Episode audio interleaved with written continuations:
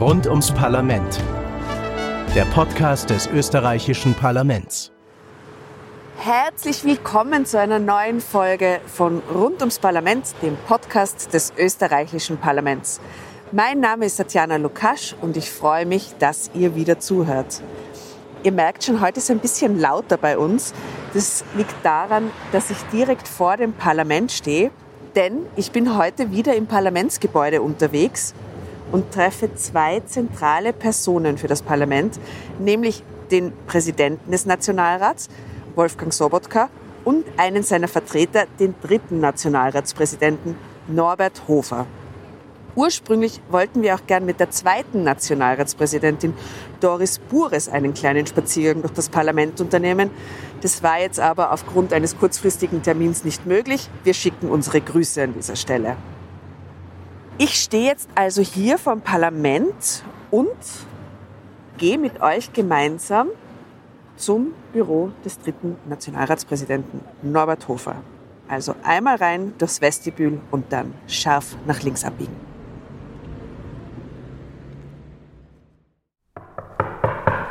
Herein. Willkommen. Danke, Herr Hofer. Sehr gerne. Danke, dass Sie uns in Ihrem Büro willkommen heißen, das wirklich ausgesprochen schön sind. Wir haben es in der Anmoderation schon erwähnt, Sie sind dritter Nationalratspräsident. Und da drängt sich mir die erste Frage auf, hat schon immer der dritte Nationalratspräsident hier in diesen Räumlichkeiten gearbeitet? Zumindest waren es einige Vorgänger, die hier gearbeitet haben. Und auch hier habe ich schon gearbeitet. Ich bin nämlich in, es dauert nicht mehr lang, in wenigen Monaten der am längsten dienende dritte Präsident in der Geschichte der Zweiten Republik so vergeht die Zeit und so wird man auch ein bisschen älter. Und ich war auch hier vor der Renovierung des Hauses und es hat sich nicht viel verändert in diesem Büro. Also ist es wirklich so eingeteilt, dass jeder Nationalratspräsident quasi ein angestammtes Büro hat, äh, wo dann quasi der Nachfolger direkt hinkommt, oder? Es ist kein Muss. Aha. Aber es ist im Moment so, oder es war seit vielen Jahren so, dass genau hier der dritte Präsident sein Büro hatte. Mhm.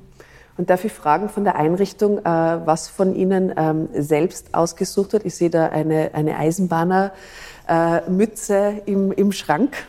Das ist richtig. Also das Mobiliar war auch schon vorher so, mit Ausnahme des Schreibtisches, der natürlich etwas zweckmäßiger geworden ist. Der alte Tisch war so groß, dass ich beim Händeschütteln äh, den, den, Gast nicht erreichen konnte. Das ist jetzt wesentlich besser. Und ich kann mich gut hinter einem Mac verstecken, wenn ich mal nicht gesehen will. Das ist auch ein, auch ein Vorteil. Die rote Eisenbahnermütze, äh, die habe ich erhalten von meinem Vorgänger als Verkehrsminister, Jörg Leichtfried bei der Amtsübergabe und ist deswegen ein ganz besonderes Stück für mich. Und setzen Sie sie hin und wieder auf in Momenten? Nein, ich setze sie nicht auf, aber ich äh, betrachte sie und äh, freue mich über dieses Geschenk. Mhm. Und es gibt daneben steht da Eisenbahn Atlas Österreich. Der Eisenbahn Atlas Österreich, ja, da sieht man eben die, die Streckenführung, die es im Land gibt. Und da bin ich als äh, Südbahnagent immer ein bisschen unglücklich, weil wir hier benachteiligt sind sehr benachteiligt. Sehr benachteiligt, Sie haben recht. Ja, die Busverbindungen ersetzen es. Ja, aber das kann eine gute Eisenbahnverbindung niemals ersetzen. Ja, aber die Schienen existieren noch. Ich wollte als Verkehrsminister auch äh, die Schiene wieder nach Steinermanger ausbauen. Die gab es äh, noch in der Zeit der Monarchie, diese Verbindung. Und die wäre wär heute ganz wichtig, weil man von Steinermanger aus überall hinreisen kann. Dieser Verkehrsknotenpunkt. Und deswegen wäre diese Anbindung ganz wichtig gewesen, aber leider steht das Projekt derzeit. Hm was nicht ist, das kann noch werden. Hoffentlich. Mhm. Ähm, wir sind jetzt in Ihrem Büro. Ich schätze mal, das wird einer Ihrer Lieblingsorte sein, ob seiner Schönheit. Ja? Aber wenn Sie einen anderen Lieblingsort beim Parlament wählen müssten, welcher wäre es? Es ist nicht wegen der Schönheit des Büros, sondern weil das der Platz ist, wo ich zum ersten Mal als Dieterpräsident eingezogen bin. Also hier ist so der, der Dreh- und Angelpunkt, aber es gibt einen weiteren Platz natürlich. Als ich als ganz äh, junger Mann, als junger Flugtechniker nach Wien gekommen bin und mich hier eingerichtet habe, eine kleine 30 Quadratmeter Wohnung hatte und dann die Stadt erkundigt habe, ähm, habe ich auch den Weg zum Parlament gefunden, zum Ring und habe mir das Haus angesehen, habe gedacht, mein Gott, das muss eine große Ehre sein, hier arbeiten zu dürfen. Und das war genau hier äh, vor meinem Büro, interessanterweise. Und ich hätte mir nie gedacht, dass ich irgendwann einmal auch ja, in der Politik tätig sein werde, war nie geplant und schon gar nicht im Parlament und schon gar nicht als Täterpräsident. Hm. Glauben Sie durch dieses Erlebnis an die Kraft der Manifestation? Ähm, also ich bin jetzt kein Astralsegler. aber, Was immer das ist. aber ich glaube schon, äh, dass äh, man sich Ziele im Leben setzen muss, aber ich habe auch, hab auch gelernt, dass es oft ganz anders kommt, als man plant. Und dass man immer nur schauen kann, dass man halt das Beste gibt und dann das, was kommt, in Freude oder auch in Demut zur Kenntnis nimmt. Also das ganze Jahr meines Lebens, das ich in Krankenhäusern und auf Reha verbracht habe, das war nicht geplant. Ja. Ähm, ich würde zu diesem äh, wunderbaren Parlamentsbau, in dem wir sitzen, nochmal umschwenken, mhm. wenn ich darf. Äh, der wurde von Theophil Hansen entworfen, der große Architekt, und der hat das Ganze nach äh, griechischem Vorbild mhm. erbaut. Was sagen Sie? Sollten Politikerinnen sich Vorbilder suchen, zu denen sie aufschauen, wie einst Theophil Hansen sich Inspiration gesucht hat in der Geschichte? Das ist ganz unterschiedlich. Manche Politiker suchen sich Vorbilder aus der Politik. Ähm, für mich ist Seneca ein großes Vorbild ähm, aufgrund äh, des Stoizismus und äh, seiner Lebenshaltung. Ja, ich glaube, man braucht auch einen Leuchtturm, an dem man sich auch orientieren kann, als Politiker, als Unternehmer, als Arbeitnehmer, als Mensch. Äh, aber man soll dieses Vorbild nicht auf ein Podest heben. Denn es sind auch nur Menschen, die haben auch Fehler. Und es ist auch wichtig, an sich selbst nicht zu große Ansprüche zu stellen. Jeder Mensch hat Fehler und wenn man glaubt, perfekt sein zu müssen, dann sind das die Ersten, die irgendwann einmal in einen Burnout schlittern. Das funktioniert nicht. Das Vorbild könnte vielleicht das bessere Selbst von morgen sein oder so. Ja, aber auch das äh, ist nicht immer möglich. Es gibt Tage, da kann man einfach auch nicht das eigene Vorbild erfüllen. Die Sanierung des Parlaments ist ja jetzt abgeschlossen. Hier wird äh, eifrig gearbeitet. Ähm, Worin besteht für Sie die größte Verbesserung des neuen alten Gebäudes? Naja, ich war viele Jahre lang auch Behindertensprecher meiner Fraktion und es war immer ein Problem, auch dass behinderte Menschen hier auch wirklich gefährdet waren. Also wenn es zu einem Brand gekommen wäre, dann wäre es schwer gewesen, auch zu evakuieren. Und das ist ein, ein, eine große Verbesserung, dass das möglich ist. Auch die gesamte technische Aufrüstung, äh, die einfach notwendig war, äh, dass es auch ein offenes Haus geworden ist. Alles das sind große Vorteile, aber vor allem war es auch wichtig, das Haus für die kommenden Jahrzehnte auch wieder auf Stand zu bringen, denn es ist ja nur für uns, äh, es gehört ja nicht der, der Politik, dieses Haus, es gehört den Wählerinnen und Wählern und da werden auch noch kommende Generationen über viele Jahrzehnte hier wirken. Ähm, wenn Sie jetzt angehenden Politikerinnen und Politikern etwas mitgeben könnten, Worte oder Gedanken, äh, bevor sie zur Wahl als Abgeordnete antreten, hätten Sie da vielleicht äh, ein, ein, einen guten Rat oder? Also mein, mein erster Rat ist immer, dass man sich nicht verbiegen soll, äh, dass man äh, die Wahl der Partei, für die man aktiv werden will, nicht danach ausrichtet, welche Person gerade an der Spitze steht, denn diese Personen kommen und gehen natürlich, sondern dass man sich das Parteiprogramm ansieht in aller Ruhe und die Parteiprogramme aller Parteien und dann vergleicht, welches Parteiprogramm entspricht im, am ersten äh, meiner persönlichen Haltung. Und dann sind wir genau dort mitwirken. Das ist immer der beste Weg, äh, um auch Jahre in der Politik bleiben zu können. Wir stellen jedem unserer Interviewpartner und Interviewpartnerinnen drei kleine Fragen, um sie besser kennenlernen mhm. zu dürfen. Darf ich Ihnen diese ja, drei gerne. kurzen Fragen stellen und auch um kurze Antworten mhm. bitten? Frühling oder Herbst? Herbst. Warum das? Weil ich es liebe, wenn draußen Nebel ist, äh, bei einem guten Buch in einem Sessel zu sitzen, gemütlich und darin zu lesen. Da ist gut, dass Sie aus Pinkerfeld kommen, weil da ist in der kälteren Jahreszeit doch öfter Nein, mal ein Nebel. Bei uns, bei uns ist es sehr, sehr mild, ein wilder Herbst. Hm. Und ich habe auch irrsinnig gern diese, diese bunten Farben, ja, äh, wenn man dann ein bisschen auch im Wald unterwegs ist. Äh, das gibt mir sehr viel Energie. Natürlich ist der Frühling auch schön, ja, aber Frühling sagt doch jeder, oder? Also mir gefällt der Herbst besser. Ich muss jetzt aus unserer Interviewreihe sagen, es ist wirklich sehr gerecht aufgeteilt. Ja? Nicht jeder sagt Frühling, es gibt ganz viele Herbstanhänger und Hängerinnen. ähm, Kompromiss oder beste Lösung? Beste Lösung. Ähm, wenn man den Kompromiss der besten Lösung vorzieht, dann ist es oft ein fauler Kompromiss. Und es gibt in der Politik ja auch nicht nur das Entweder-Oder, sondern es gibt auch einen zeitlichen Verlauf. Und es gibt auch immer Zeit, äh, seine Meinung auch ein bisschen äh, zu verbessern. Die beste Lösung ist die, die auch für das Gesamte die beste Lösung ist. Und wo beginnt für Sie Demokratie? In der Familie. Äh, weil dort auch Dinge äh, gemeinsam besprochen werden und ähm, wobei hier wird nicht abgestimmt ja, in Wirklichkeit, aber man bildet sich eine Meinung und dann wird entschieden. Und in Ihrer Familie, wer ist da der Präsident? Also ich bin zu Hause nicht der Präsident, Gott sei Dank. Und ich bin auch wirklich auch immer froh, wenn zu Hause nicht über Politik gesprochen wird, weil ich habe den ganzen Tag Politik und ich lebe auch dafür mit, mit Begeisterung. Aber ich habe jetzt eine Situation in der Familie, das erinnert mich so, wie ich ein Kind war. Mein, mein Großvater hatte eine, eine kleine Lederfabrik. Ähm, andere, ein Onkel war äh, bei einer anderen Partei aktiv, war Bezirkshauptmann. Äh, mein Vater war Direktor eines Unternehmens. Es wurde immer bei den Familientreffen politisiert und zwar heftigst und sehr emotional. Und wir haben das als Kind immer erlebt, meine Cousins und Cousinen und ich. Und es hat uns nie besonders gefallen. So, jetzt habe ich Familientreffen, wo meine erwachsenen Kinder kommen und sich treffen. Und da wird genauso heftigst diskutiert.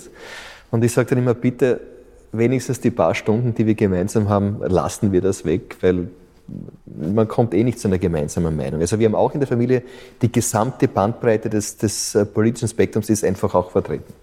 So ist es in jeder Familie. Hm? Wahrscheinlich. Ja. Vielen Dank für das nette Gespräch und dass Sie uns in Ihrem Büro willkommen geheißen haben. Danke, hat mich sehr gefreut. Dankeschön. Danke. Während ich jetzt schon auf unseren nächsten Gast warte, nämlich den Chef des Hauses und den Präsidenten des Nationalrats Wolfgang Sobotka, habe ich schon eine kleine Ecke entdeckt, in der die Lieblingsbücher der Nationalratspräsidenten ausgestellt sind. Nach unserem Gespräch mit Norbert Hofer schauen wir gleich, was da steht. Ah, Hurra, wir leben noch von Mario Simmel, eine John F. Kennedy Biografie, Michel Hülbeck, Serotonin und Siddhartha von Hesse sind wir schon gespannt auf unseren nächsten Gast, mit dem wir dann auch noch seine Auswahl an Lieblingsbüchern durchbesprechen werden.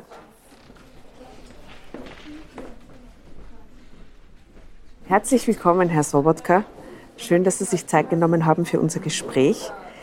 Wir stehen hier vor Ihrem Lieblingsort im Parlamentsgebäude, der Parlamentsbibliothek.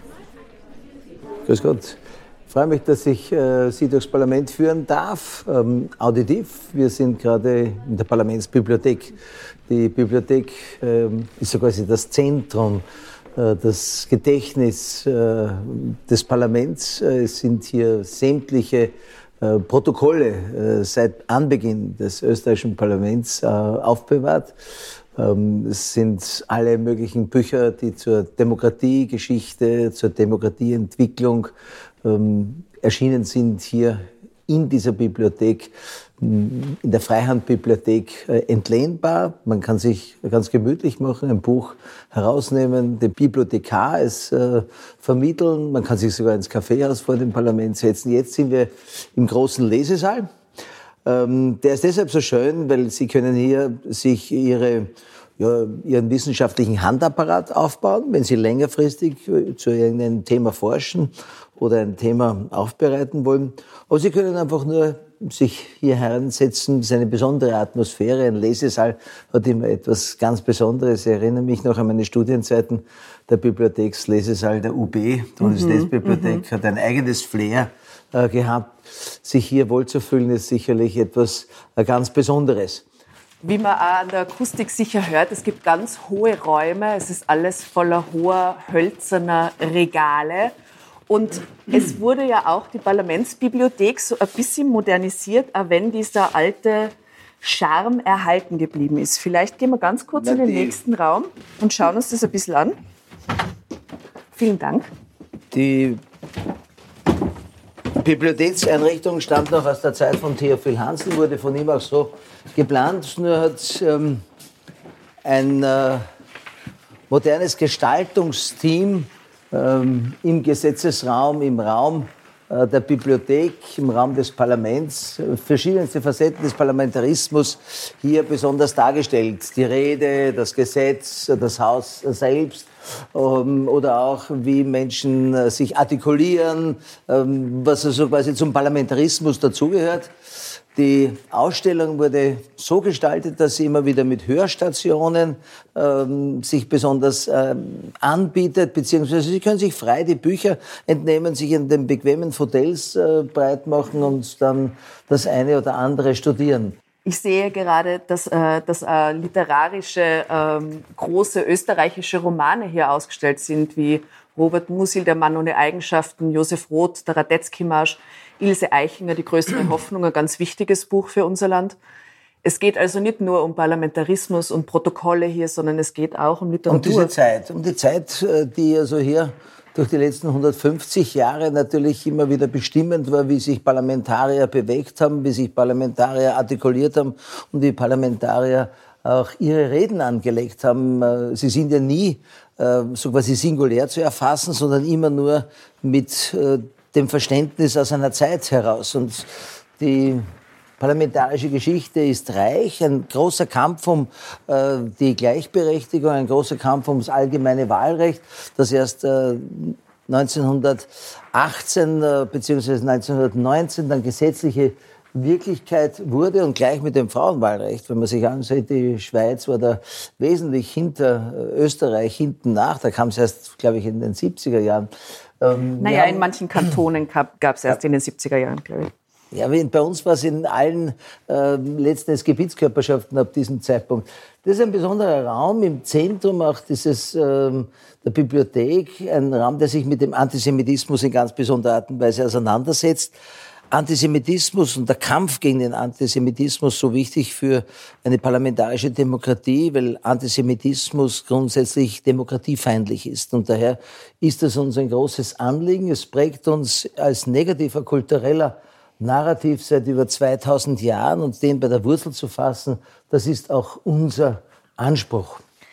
Da möchte ich, wenn wir gerade über Antisemitismus reden, ganz kurz auf ein Kleinod, das ich vorhin entdeckt habe, zu sprechen kommen. Nämlich hier gibt es eine kleine Wand prägender Werke und auch Ihre prägenden Werke sind hier als Bücherturm, als sogenannter Book Tower ausgestellt. Ja.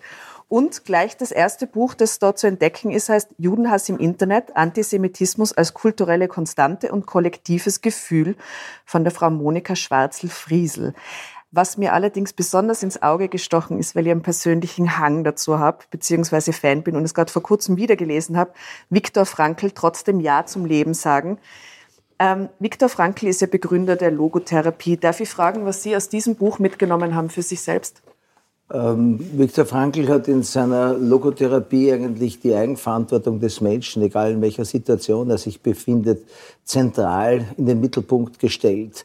Äh, dass es auch in extremen Situationen immer wieder eine Möglichkeit gibt, sich für das Gute oder für das Schlechte äh, zu entscheiden und dass das Leben, das kommt natürlich aus dem Jüdischen, das Leben zu schützen, zu retten, das höchste Gut ist. Ähm, das zeigt sich also hier an seinen Arbeiten sehr klar und gibt für uns heute, die wir Gott sei Dank nicht unter solchen Herausforderungen uns äh, bewegen müssen, vielleicht auch ein Gefühl der Verhältnismäßigkeit, äh, was es heißt, unter solchen Systemen wie der Nazizeit gelebt zu haben und dort gelitten zu haben, gedemütigt worden zu sein und letzten Endes viele äh, seiner Familienmitglieder letzten Endes ermordet äh, wurden in den Konzentrationslagern. Ich denke, dass ähm, das Buch auch Mut macht, äh, ganz bewusst Mut macht. Und das ist, glaube ich, auch wichtig, denn trotz aller Schwierigkeiten sollten wir mit einer positiven äh, Perspektive in die Zukunft gehen.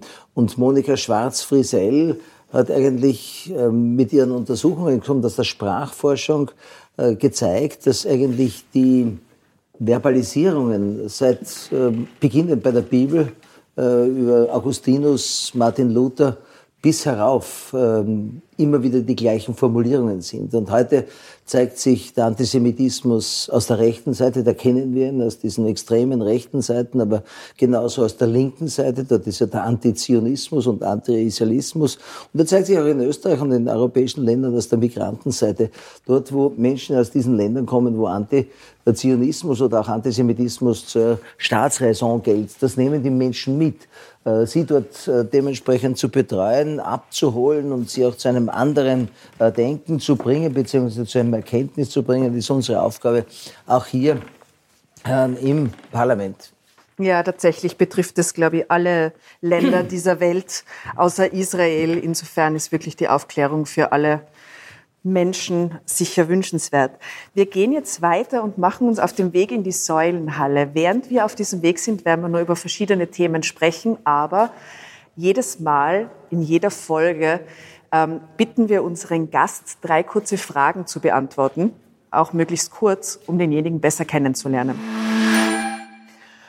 Und die erste Frage, die nichts mit Politik oder dem Parlament zu tun hat, sondern mit den guten Jahreszeiten, lautet, wenn Sie sich entscheiden müssten, Frühling oder Herbst und eine kurze Begründung, warum bitte? Der Frühling, äh, weil das neu beginnt, äh, weil alles mit einer besonderen Vitalität ausgezeichnet hm, ist und einfach dieses Erwachen und diese Färbigkeit mich besonders ähm, anspricht. Der Herbst hat aber natürlich auch seine Reize. Ja. Kompromiss oder beste Lösung?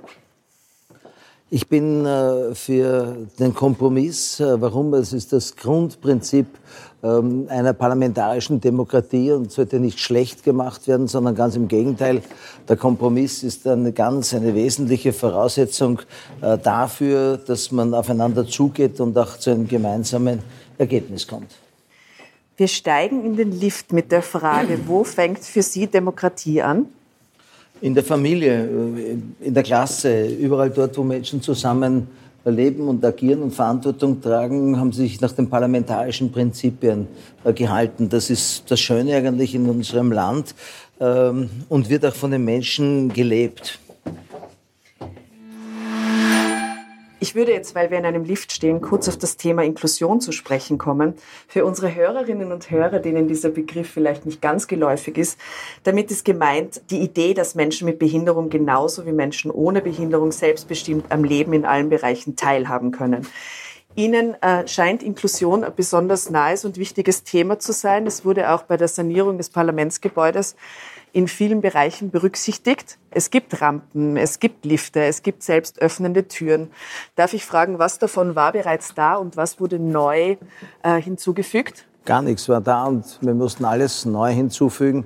Ähm, ganz einfach deshalb, weil 20 Prozent, rund 20 Prozent der Österreicherinnen und Österreicher äh, in irgendeiner Form ein Handicap haben und behindert sind. Und daher muss es äh, unbedingt äh, für eine Demokratie ein Auftrag sein, alle Menschen ohne Barriere hereinzufinden, zu, einzubekommen. Und äh, wir haben mit Beratern gearbeitet, mit MyAbility, mit äh, anderen äh, Selbsthilfegruppen, auch äh, was die Inklusion betrifft und haben heute, glaube ich, bestmöglich in einem alten Haus, in einem Haus aus dem 19. Jahrhundert, eine barrierefreie ermöglicht, sowohl was die Bewegung anlangt, was das Sehen anlangt, was das Hören anlangt und auch was das Sprachverständnis anlangt. Und glaube ich, damit versuchen wir wirklich alle Barrieren, die die Menschen noch abgehalten haben, in das Haus zu kommen, äh, zu beseitigen. Denn das ist ein Haus für alle Österreicherinnen und Österreicher und jeder darf hier herein, jeder soll hier herein wird herzlich begrüßt. Wir sind inzwischen in der Säulenhalle. Wollen wir mal kurz rufen, um die Höhe dieses Raums. Ja. Hallo. Wunderschön. Mit Glasdach und äh, ja, das war die Idee von äh, Theophil Hansen, dass er alle Räume mit natürlichem Licht versorgen konnte. Äh, dort, wo es nicht möglich war, hat er entweder Höfe geplant, um sie von dieser Seite zu belichten oder wie in der Säulenhalle und wie im Vestibül oder auch in anderen äh, ähm, Räumen durch das Licht von oben. Das heißt, hier, Sie haben eine äh, wunderschöne Decke, die im äh, Reichsratssaal noch ein herrliches böhmisches Glas äh, zeigt. Da ist es nur ein Milchglas und drüber befindet sich dann noch eine Sicherheitsdecke. Mhm. Um noch einmal auf das äh, Thema Inklusion zurückzukommen. Es gibt auch eine induktive Höranlage jetzt. Was ist eine induktive Höranlage und für wen ist sie und wie schaut sowas aus? Die Induktionsschleifen, die wir in allen wesentlichen Sälen, das heißt im Nationalratssitzungssaal, im Bundesratssitzungssaal, aber auch in den jeweiligen Ausschusssitzungssälen haben, äh, funktioniert ganz einfach so, dass sie gehörbeeinträchtigte Menschen durch ihre Hörgeräte wesentlich besser verständlich sind und äh, sie auch bei wirklicher Schwachhörigkeit äh, die Möglichkeit haben, das auch verständlich mitzubekommen. Jetzt sind wir da und haben schon über ein Herzensthema von Ihnen gesprochen. Wir waren an einem Lieblingsort von Ihnen. Ähm, für all die Menschen da draußen, die eigentlich keine Vorstellung von dem haben, was Sie so den ganzen Tag tun, lieber Herr Sobotka. Ähm, als Parlamentspräsident vertreten Sie den Nationalrat nach außen. Was genau tun Sie? Das fängt an beim Leiten von der Sitzungen. Heute haben wir in der Früh begonnen mit dem äh, Europaausschuss in der Früh um 8 Uhr bin um 6 äh, Uhr in Werthofen weggefahren und habe schon im Auto auch meine ersten Arbeiten erledigen können. Äh, das geht weiter natürlich äh, in den einzelnen Terminen. Jetzt ist natürlich der Umbau noch dementsprechend oder die Übersiedlung genauer gesagt ein Thema. Es geht weiter äh, zu politischen Themen, die für uns entscheidend sind, wie zum Beispiel eben das Inklusionsthema, ein Treffen mit Vertretern von Behindertenorganisationen, aber natürlich auch von Themen, die für uns ganz von Bedeutung sind, wie Demokratie Demokratiestärkung. Die Demokratiewerkstätte ist etwas, was für uns ganz wichtig ist. Da bringen wir etwa 40.000 äh, Jugendliche äh, pro Jahr unter, die dort in Workshops das miterleben können und mitgestalten können und damit einen Eindruck äh, gewinnen. Die Arbeit des äh, Nationalratspräsidenten ist natürlich nicht nur die Frage des Sitzungsteilnehmens und äh, der politischen Termine, auch dort, wo es darum geht, das Haus bei Festveranstaltungen zu repräsentieren oder auch dementsprechend seinen Beitrag zu leisten. Der Präsident ist gleichzeitig auch Vorsitzender des Senats der Akademie der Wissenschaften. Da geht es darum, wie können wir kooperieren, was können die Wissenschaften für die Parlamentarier an Inhalten bieten. Und es sind letzten Endes viele Veranstaltungen, die im Ausland sind. Seit dem Vertrag von Lissabon haben die Parlamente eine ganz andere Aufgabe äh, bekommen, denn sie müssen ja die Verträge äh, unterzeichnen, die von äh, Regierungspolitikern geschlossen werden. Das heißt, das Parlament hat ja in dieser ganzen internationalen Beziehung auch eine wesentliche Aufgabe äh, zu erfüllen. Und schlussendlich geht es natürlich um die Vorbereitung des Sitzungsalltages, egal ob das jetzt im äh, Untersuchungsausschuss ist, um die Aufbereitung. Und dazu haben wir natürlich auch eine hervorragende aufgestellte Mannschaft, äh, die den Parlament, den Nationalratspräsidenten begleitet. Er ist also quasi auch hier durch die Geschäftsordnung quasi Hausherr und auch die Verantwortlichkeiten im Hause wahrzunehmen. Das heißt, es ist eine wunderschöne Tätigkeit, die an Vielfalt und an, ja, an vielen Möglichkeiten einem auch äh, gibt, äh, sich wirklich inhaltlich voll zu identifizieren und auch für die Demokratie etwas weiterzubringen. Wir gehen jetzt gerade in den Sitzungssaal des Nationalrates ähm, und sind schon angekommen, weil ums Eck der Säulenhalle es liegt alles sehr zentral, weil Theophil Hansen dieses Haus sehr symmetrisch geplant hat. Den zentralen Eingang ist die Säulenhalle und von äh, dem erschließen sich alle äh, Ausschusslokale und äh, letzten Endes heute der Nationalratssitzungssaal und dann auch der Bundesratssitzungssaal. Der wurde neu gestaltet, was die Bodenfläche anlangt, weil er viel zu steil gewesen ist. Jetzt ist er mit den Rampen viel flacher. Mhm. Wir haben eine sehr, sehr schöne Akustik wieder herunten und Sie sehen, Oben haben Sie das Glasdach, die Kalotte. Das war der Wunsch der Parlamentarier, so wie ursprünglich es Hansen vorgesehen hat, es frei zu sehen, Natürliches zu belichten. Das war ja durch äh, die Renovierungen von Theophil Hansen nicht möglich. Der hat hier eine Betondecke eingezogen in den 50er Jahren, weil das damalige Herrenhaussaal ist abgebrannt oder ausgebrannt und musste vollkommen neu errichtet werden. Sie sehen also hier die Ausgestaltung der 50er Jahre, sehr schlicht, sehr elegant, äh, hat dieser Saal Jahrzehnte eigentlich seine besten Dienste der Zweiten Republik geleistet und er steht mittlerweile unter Denkmalschutz. Und den zu erhalten war uns ein großes Anliegen. Und die große Neuerung ist dann die dritte Galerie, dort wo die Demokratiewerkstätte zu Hause ist. Auf die werden wir noch zu sprechen kommen, jetzt wo wir aber in Ihrem Wirkungsbereich stehen und Sie uns vorher schon kurz erklärt haben, was Sie so tagsüber treiben, ähm, wäre eine persönliche Frage, welche Ihrer Aufgaben erledigen Sie eigentlich am liebsten? Ich glaube, es ist nie eine Frage, was man am liebsten tut. Die Aufgabe eines Präsidenten ergibt sich aus der Fülle der Verantwortungen und äh, die mache ich alle insgesamt sehr gerne. Und hier im Sitzungssaal, mussten Sie schon mal durchgreifen und einen Störer oder eine Störerin des Saales verweisen? Ähm, kann mich jetzt nicht äh, genau erinnern. Es kommt natürlich ganz, ganz selten auch zu Störaktionen, ähm, die aus den Rängen kommen, äh, im Saal selbst nicht. Und äh, natürlich ist manche Diskussion und uns schreiben ja auch die Seherinnen und äh, Seher, dass sie mit manchen nicht zufrieden sind und äh, sich ein besseres Umgehen wünschen, mhm. eine sprachliche, ein bisschen eine auch äh, wertschätzende Umgangsweise. Das ist die Aufgabe, die wir, da bin ich nicht alleine, sondern meine beiden, der zweite, die zweite Präsidentin und der dritte Präsident, die uns dabei unterstützen. Gibt es eine Taktik, die dabei besonders gut funktioniert? Denn es schaut immer wahnsinnig schwierig aus, die Temperamente zu zügeln.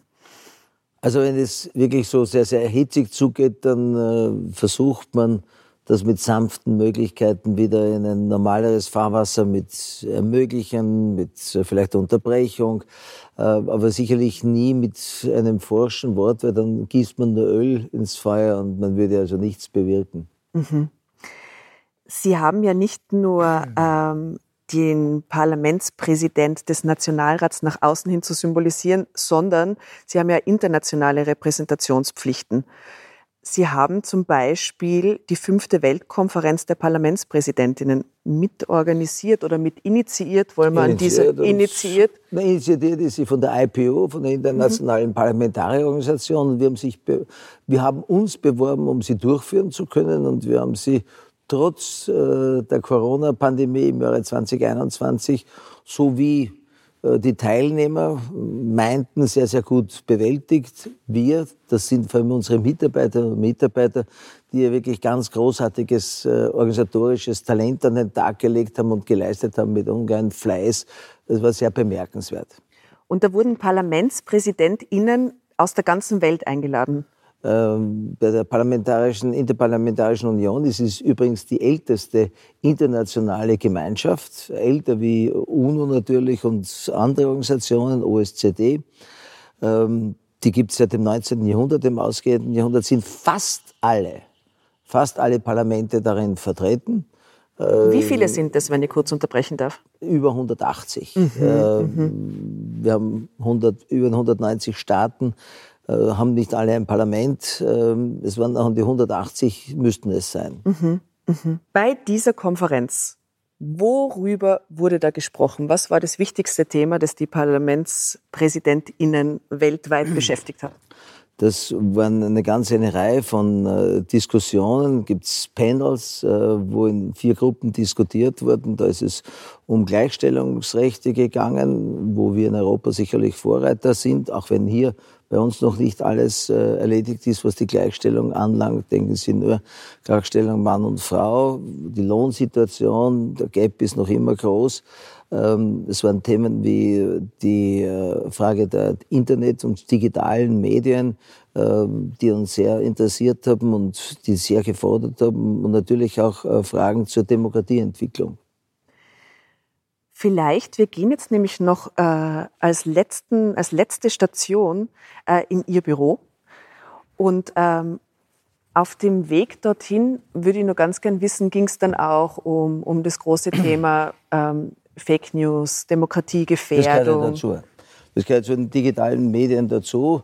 All das, was an Auswirkungen in diesem digitalen Bereich auf uns zukommt, und den halte ich für so sehr es nutzbringend ist, unsere Arbeit erleichtert, halte ich die digitale ähm, Welt für die größte Gefährdung der Demokratie, weil Nutzer, die also nicht in diesem Maße mit diesen Medien umzugehen wissen, dann in diesen Echokammern hängen bleiben.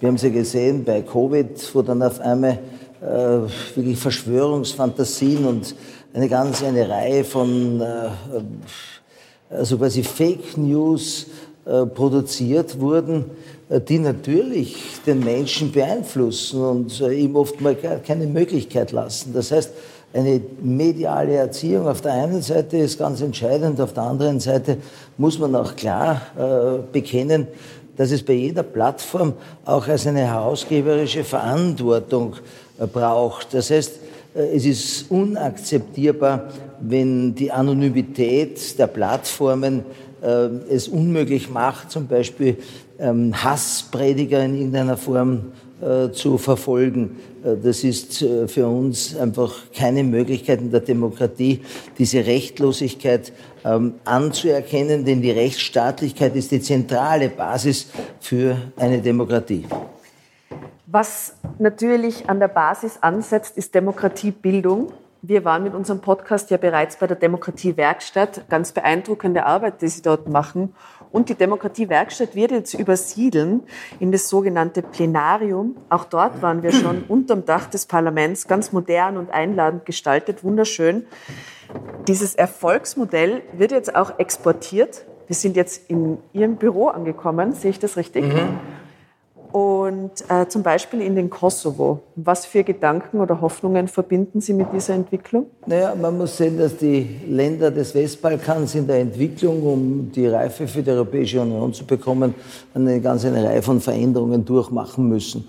Und da gehört natürlich auch ein klares Bekenntnis zur demokratischen Struktur, aber auch, dass man sie leben lernt.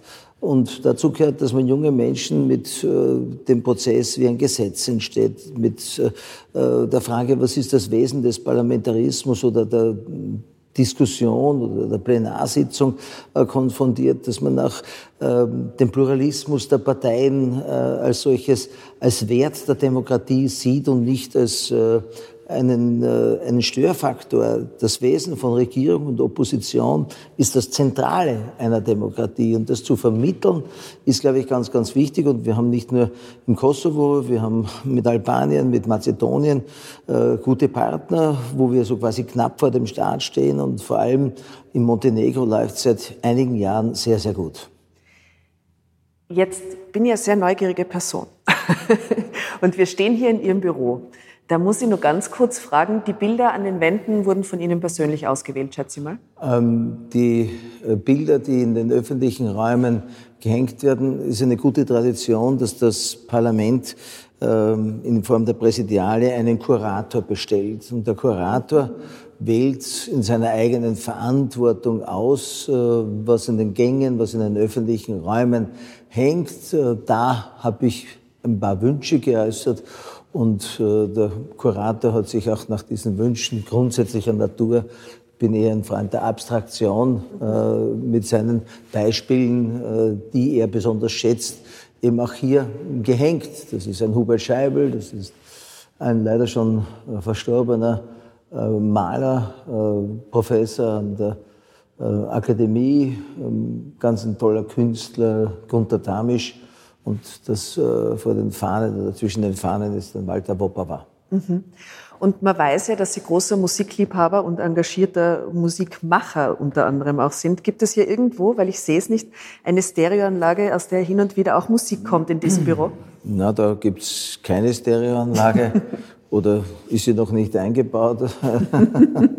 also derzeit habe ich noch keine. Ich glaube, es ist im äh, Bürobereich, glaube ich, nicht üblich, äh, Musik zu hören.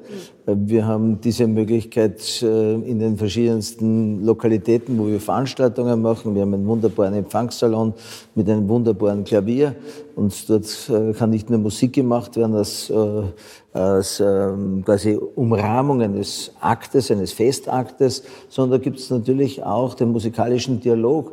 Österreich ist ähm, eine Kunstnation und wird dessen auch in aller Welt äh, besonders geschätzt. Und wir mit diesem Haus wollen auf der einen Seite für die zeitgenössische bildende Kunst eine Visitkarte sein. Wir wollen den musikalischen Dialog äh, von den Musikschülern bis zu den Universitäten insbesondere auch ins Haus hereinholen. Und wir wollen natürlich auch ein Ort der Begegnung sein. Und da gehört Musik, Kunst immer dazu. Und wir haben das auch unsere Aufgabe für ein offenes Haus gesehen und denken, dass das dem österreichischen Image auf der einen Seite entspricht, wo wir auch stolz sein äh, dürfen. äh, und ähm, das wir auch nutzen wollen. Denken Sie, dass etwa 200.000 Menschen dieses Haus pro Jahr besuchen werden. Dann geht es auch darum, hier eine bestmögliche Visitkarte abzugeben. Vielen Dank für die Führung durch Ihr Parlament sozusagen. Damit verabschieden wir uns hier von Ihnen, Herr Sobotka, in Ihrem Büro mit Blick auf den Heldenplatz und die Hofburg. Im Heldenplatz werden Sie nicht so gut sehen. Da ist der Volksgarten davor auf die Ringstraße. Und die Hofburg liegt also von meinem Büro auch gesehen. Da müssten wir auf die Dachterrasse gehen, liegt also eher hinter den Bäumen, aber man sieht sie oberhalb natürlich. Äh, man weiß, wo sie liegt. Man kann sie auch von hier sehen. Ja. Ja, und ein Balkon dabei. Ja, in Wien selten. Theophil Hansen hat die Anlage aus drei Tempelanlagen gemacht und das ist nichts anderes als die Vorhalle.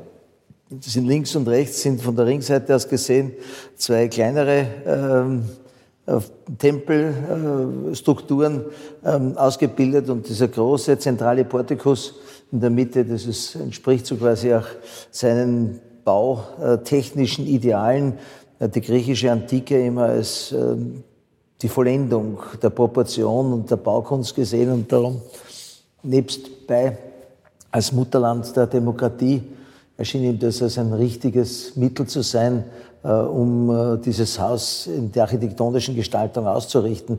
Der Phil Hansen hat ja auch äh, ganz anderes gebaut. Musikverein kommt von ihm drüben, das Pelé Epstein.